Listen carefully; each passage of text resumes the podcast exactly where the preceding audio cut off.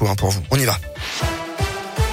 Et à la une de l'actualité, la pression des forces russes toujours présente sur la capitale ukrainienne Kiev ce matin. Le maire d'une ville du sud aurait par ailleurs été enlevé par des soldats.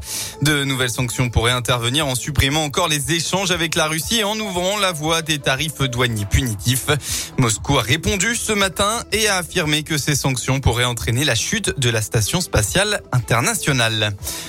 On part dans la région, dans le Puy-de-Dôme. Retour à la normale concernant la situation sanitaire. Le plan blanc lié à la crise du Covid, activé le 8 décembre dernier, a été totalement levé hier.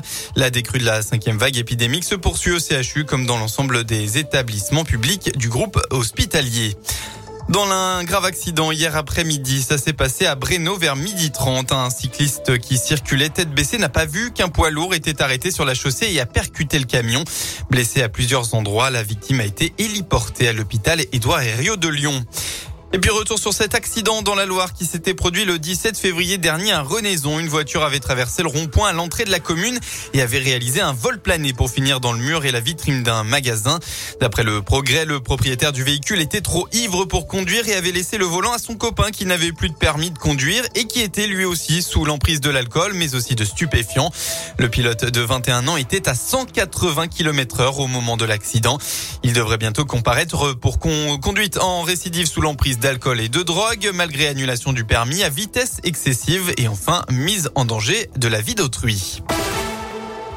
Les sports, les Verts se contentent du nul. En ouverture de la 28e journée de Ligue 1, hier soir, Saint-Etienne a pris un bon point sur la pelouse de Lille, dernier représentant français en Ligue des Champions. Les Lillois n'ont jamais réellement été dangereux offensivement face à une défense stéphanoise bien organisée.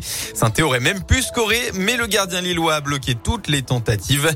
Grâce à ce match nul, le club est à une moyenne de deux points par rencontre depuis l'arrivée de Pascal Duprat. Un résultat satisfaisant pour le gardien Paul Bernardoni. Satisfait, c'est des, on avance. Faut prendre point, point, par point. C'était important ce soir de, de, continuer à avancer. Après, c'est sûr, on espère toujours gagner, mais, mais bon, sur la physionomie, c'est sûr qu'on peut avoir quelques regrets sur certaines situations, mais on a été solide derrière, donc c'est bien. Et honnêtement, euh, super, super prestation euh, de, de la défense euh, dans l'ensemble. Et ça nous, a, ça nous a permis de ramener la clean donc c'est bien. On aurait pu être plus, plus tueur. Mais bon, c'est, moi de mon côté, c'est plus facile à dire.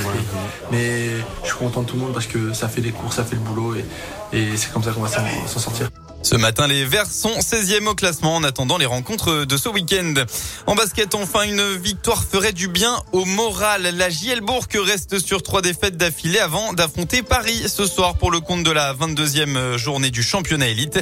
Les Bressons qui peuvent toujours croire au play-off à condition de retrouver de la régularité. Ce sera à 20h. Merci beaucoup Valentin.